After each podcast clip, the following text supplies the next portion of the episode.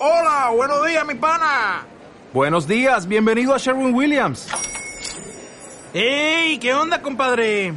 ¿Qué onda? Ya tengo lista la pintura que ordenaste en el ProPlus app. Con más de 6.000 representantes en nuestras tiendas listos para atenderte en tu idioma y beneficios para contratistas que encontrarás en aliadopro.com. En Sherwin Williams somos el aliado del PRO. Y en las últimas noticias, el ejército ha quemado la última librería de la ciudad. La lista de música prohibida ha crecido de manera considerable el último año. ¡Tenemos el último minuto! ¡Oye, no! ¡Momento de atacar! ¡Contra japonesa! ¡Chico su madre! ¡No, no! ¡Ah! ¡Seguimos informando para Freak News! ¡Ah! Transmitiendo desde la capital del imperio, Freak Noob News, lo último que queda. Y bienvenidos sean a Freak Noob News. En esta ocasión vamos a estar hablando del final de una de las sagas más importantes, al menos cinematográficamente hablando, después de Harry Potter. Y por este tipo de sagas me refiero a sagas que han sido basadas de libros a películas, porque si hablamos de sagas importantes, creo que Marvel pues se lleva el primer lugar. Eh, ya después viene, no sé, Harry Potter. Y bueno, estamos hablando de los Juegos del Hambre.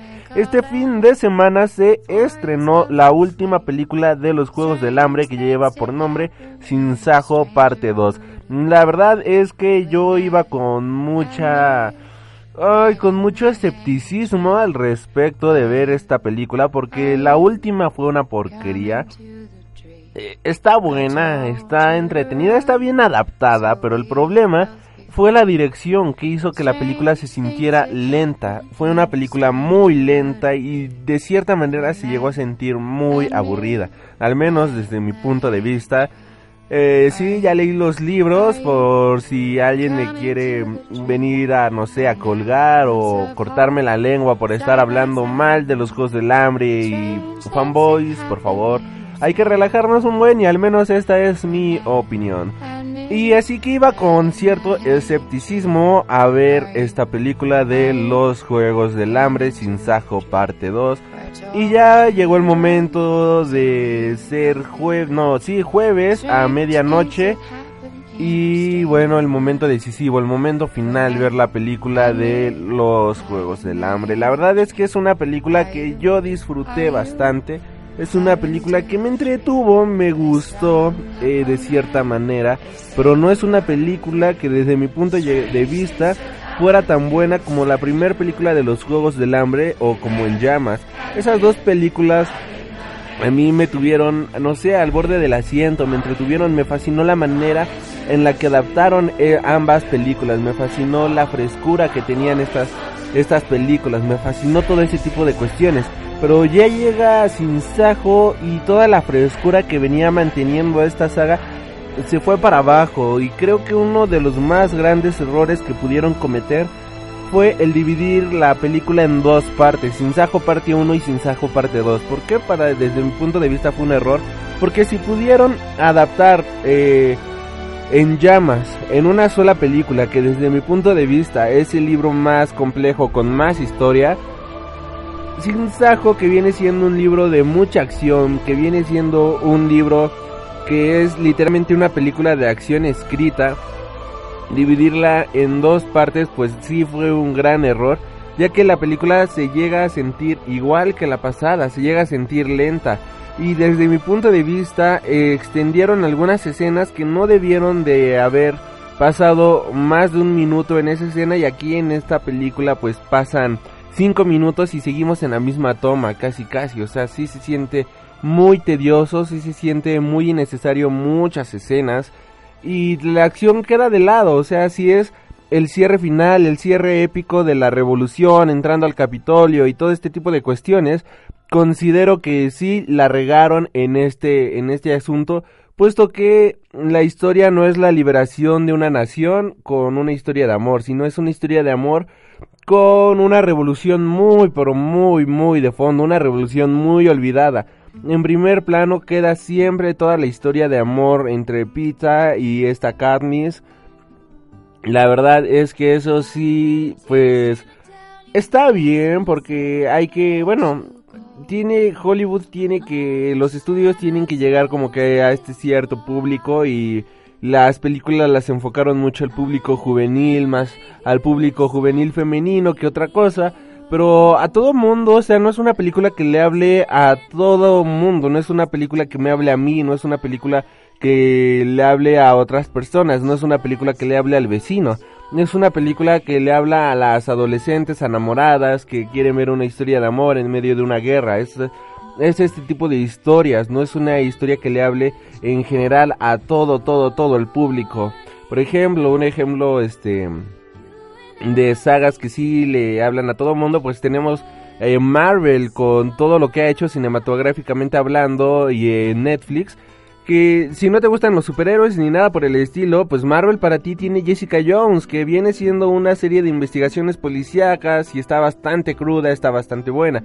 Si no te gustan este las historias aburridas y sosas como Jessica Jones, pues ahí están los Avengers. Si te gusta la política, ahí está Capitán América. Si te gustan las sagas espaciales, ahí están los Guardianes de la Galaxia. Son sagas que le hablan a todo público, que hay algo especial para cada persona. Sin embargo, acá simplemente, aunque el libro es muy diverso, no se siente esta explotación, no se siente para nada este tipo de, de diversificación de públicos. Solamente se queda encerrado en su propio gueto y creo que eso está bastante, bastante mal. Por otra parte, la música resultó ser muy genérica, o sea, es música de cualquier película, es imprescindible completamente.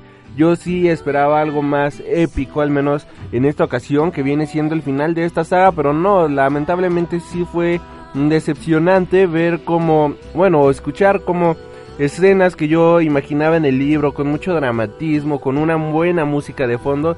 Aquí la música simplemente no aporta nada para la película. Y bueno, ahora me voy a la sección como que de, de spoilers, así que si no han visto la película, pues huyan, huyan lejos de aquí porque este voy a decir algunos spoilers.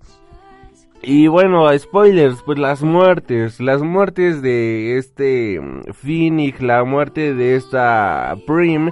En el libro yo sentí estas muertes, incluso la de los ayudantes y todas estas personas, cuando se mueren como que te van generando la muerte y te dejan este sentimiento de desolación, te dejan este sentimiento de pérdida. Y tú sientes eso mientras lo vas leyendo y te duelen las muertes de los personajes. En la película lamentablemente no explotaron las muertes de ningún personaje. Aunque ahí están, la verdad es que no se siente, no sientes nada por estos personajes, no sientes tristeza, no sientes empatía, no sientes nada, nada, nada, nada, nada. No te sientes triste por el personaje que acaba de morir. Y eso es malo porque eso implica una mala dirección.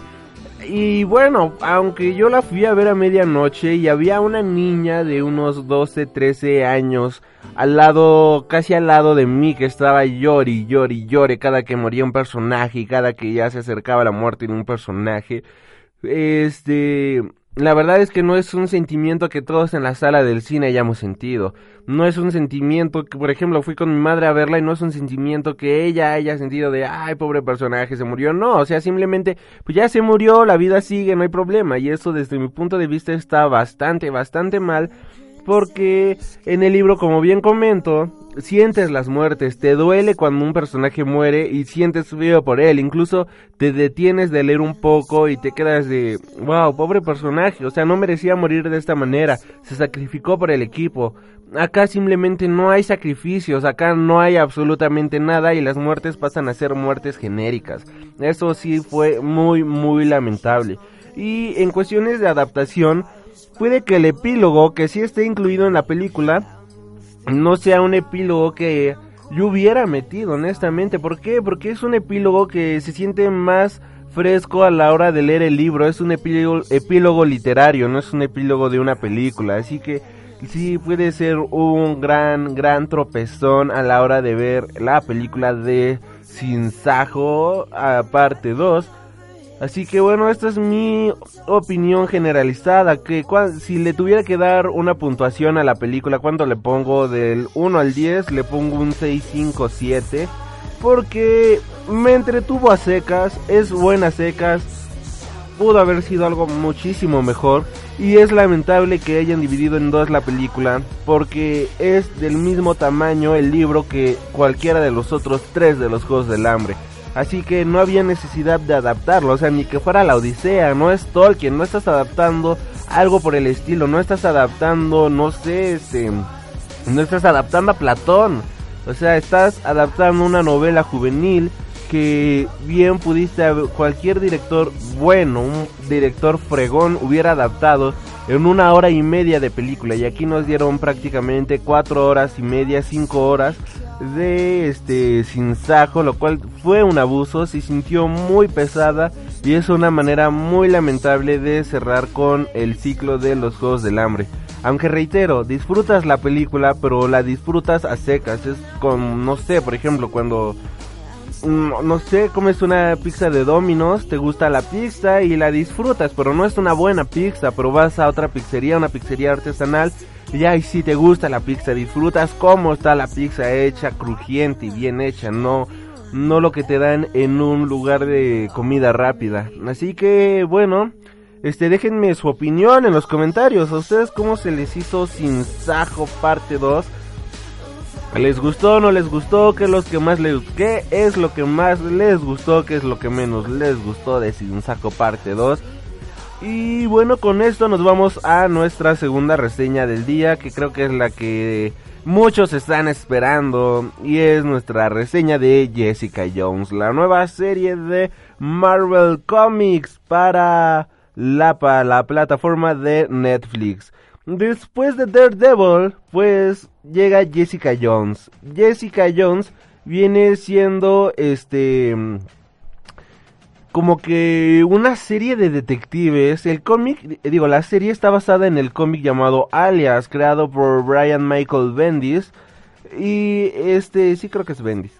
El punto es que sí es Bendis. Este cómic nos muestra a una detective que sí es dura, es pachona, pero es este bondadosa, es una superheroína al final del día.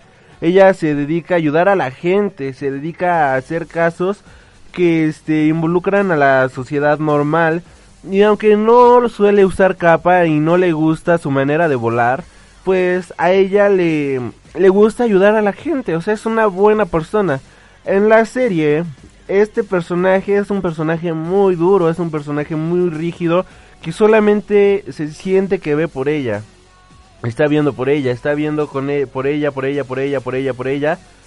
Y este el problema es que si este, como menciono en el libro, en el en el cómic, pues es un personaje serio, es un personaje maduro, pero es un buen personaje, o sea, es un personaje bondadoso. ¿Acaso se siente un tanto un personaje egoísta? Se siente un personaje que solamente mm, ve por ella misma. El desarrollo del personaje está excelente. La verdad es que no le pide nada a nadie. Como adaptación es increíble porque nos da una visión nueva y refrescante del personaje ya creado hace poco más de 10 años, si no me equivoco. Mm, ahora sí, hablando completamente de la serie, las actuaciones son muy buenas. La actriz que interpreta a Jessica Jones, la verdad es que hizo un excelente papel. En todo momento le crees que está enojada, en todo momento le crees que está triste, que está preocupada. Sus facciones, su cara cambia completamente en cada emoción y eso es algo que no cualquier actor logra. Por otro lado, el villano, Killgrave, es un villano que te da miedo, o sea, el nivel de maldad que te impone este villano es un nivel de maldad que no había visto en todo el universo Marvel. Hay muchas personas que se han quejado de este villano porque este villano recuerda a los villanos antiguos, recuerda a los villanos cuando eran malos, malos de Malolandia. Y mucha gente dice, no, es que nada más es malo por ser malo y no tiene una motivación. Yo ya extrañaba a estos villanos, honestamente. No tienes por qué darle una motivación a un villano para ser malo ponerle una historia de, no, es que antes era bueno y le pasó tal cosa y por eso se volvió el villano de la historia. No, o sea, no, no hay que crear historias, por ejemplo, Wicked, que es la antesala del mago de Oz que le crearon una historia a la, a la bruja Éfaba. No, o sea, ¿para qué hacen eso? ¿Para qué, para qué le das una historia maléfica así o Maleficent? Eh, son personajes que deberían de ser malos y se acabó el asunto. No le des una historia a Jason, a Chucky, a eso. No, no, no, no, no. Eso es malo, eso es triste, eso es jodido. Eso es muy, muy jodido porque te rompen el personaje. O sea, la maldad queda a segundo plano. Mm, Ya dejan de ser malos. O sea, eso los vuelve personajes mediocres desde mi punto de vista. Y acá lo que hicieron fue volver a traer a estos malos que son malos porque disfrutan la maldad, son malos porque tienen una visión muy distorsionada de la realidad. No necesitaron de un impulso para ser malos, ellos crearon su propia visión del mundo en el cual la maldad es lo que impera, en el cual este salvajismo es lo bueno, este esta brutalidad, esta maldad es lo que hay. Así que por este tipo de cuestiones sí sí me gustó demasiado el personaje. Quien no conoce a Killgrave, pues o Purple Man es un controlador mental que, wow, cuando te lo presentan en la serie te da miedo porque impone maldad, maldad pura, maldad en estado puro. Es un hombre capaz de que pone a cocinar a alguien y, ok, si no me gusta la comida, quiero que se degollen entre ustedes. O quiero que se destruyan los rostros, algo por el estilo. O ese nivel de maldad no lo habíamos visto en Marvel y lo dice con una simpleza y un valemadrismo tan increíble que hacen de este personaje Killgrave algo nunca antes visto en cuestión de superhéroes. Por otro lado, pues tenemos a los personajes de apoyo que viene siendo Luke Cage, que la verdad es un personaje muy padre, es un personaje de apoyo muy bueno, un personaje increíble. Y a diferencia del cómic, por ejemplo, en el cómic tenemos que la ayudante de esta, pues de esta chava, de esta, ay, pues, ay, de alias, que olvidé, es Jessica Jones viene siendo Carol Danvers. Ella es como su amiga, ella es su compañera de, de guerra. Carol Danvers pues viene siendo Capitán Marvel actualmente para el universo de Marvel, el universo de los cómics. Y me imagino que obviamente por cuestiones de la película que viene próximamente de Capitán Marvel, pues no pudieron involucrarla adentro del guion. Pero tenemos a su hermana, que es un personaje que sustituye muy bien a Carol Danvers. Y la verdad es que lo hace increíble. Y algo muy bueno de esta serie es que aparte de que no hay ni un solo cameo de Daredevil ni de ningún otro superhéroe, aparte de Luke Cage, la serie se mantiene por sí misma, la serie se mantiene sola. O sea, Jessica Jones logra cargar en sus hombros el peso de toda la serie. Y sí, yo iba con miedo de que la serie fuera mala, de que la serie no llegara al mismo nivel que nos dejó Daredevil, pero la verdad es que llegó al top, o sea, eh, la topetea. Incluso a mí me gustó un poco más Jessica Jones porque nos muestra conflictos más reales y como bien menciono, el villano, wow, el villano es un plus, el villano es es algo increíble, es algo que no te esperas. En la manera en la que van desarrollando la trama, vas viendo cómo va creciendo esta maldad, cómo va creciendo este odio y llega un momento en el que ya de verdad no sabes qué es bueno ni qué es malo, qué está pasando, qué no está pasando, qué es real, qué no es real, qué está siendo manipulado y qué no está siendo manipulado. Y de esta manera nos llegan a engañar al propio a los espectadores y llegan a engañar a la a la protagonista de la historia. Eso es muy muy bueno, eso es increíble porque no todas las series te engañan de esta manera, no todas las series te hacen creer que algo está pasando cuando en realidad puede que esté pasando algo diferente. Y aunque tú lo intuyes, dices, no, no puede pasar esto. Y cuando lo descubres es de, ok, sí estaba pasando esto, pero es peor que lo que yo imaginaba. De verdad, esto es muy, muy bueno. Toda la temporada es recomendable. Es literalmente una película de 13 horas. No tiene desperdicio de ninguna manera. La disfrutas de inicio a fin y creo que vale mucho la pena verla. Si no la han visto, corran a verla. De verdad, está en Netflix y si no tienen Netflix, descontraten Cablevisión, Sky, lo que tengan y contraten Netflix, que creo que es mucho mejor y te evitas de comerciales. Vayan a verlo, eh, la serie está increíble en todo sentido. Y bueno, estas han sido mis dos reseñas de los Juegos del Hambre y de Jessica Jones. Reseñas un poco express, como se habrán dado cuenta, pero Vayan a ver la película, vayan a ver la serie y déjenos sus comentarios de qué les pareció Jessica Jones y qué les pareció Sin Sajo parte 2. Yo soy Alri Freak, les recuerdo nuestras redes de comunicación que son a través de Facebook, Tumblr y Twitter y YouTube. Nos encuentras como Freak Noob News y ya estoy en un canal llamado Terra 7. Terra 7 es un canal compuesto por otros bloggers en los que está este Mad Manga, esta charla entre viñetas, que bueno, Gabriel de charla entre viñetas no subió su video cuando le correspondía, gracias Gabriel. Y bueno, a ver, creo que también está Carmix de El Café Comiquero. Vayan a ver este canal, Terra 7, así se escribe. Yo soy Alri, muchas gracias por haber escuchado este podcast y nos vemos la semana que viene con un podcast más y mejor que siempre.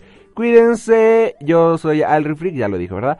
Y hasta la próxima. Feliz semana a todos y recuerden que ya estamos a solo 20 días de Star Wars The Force Awakens.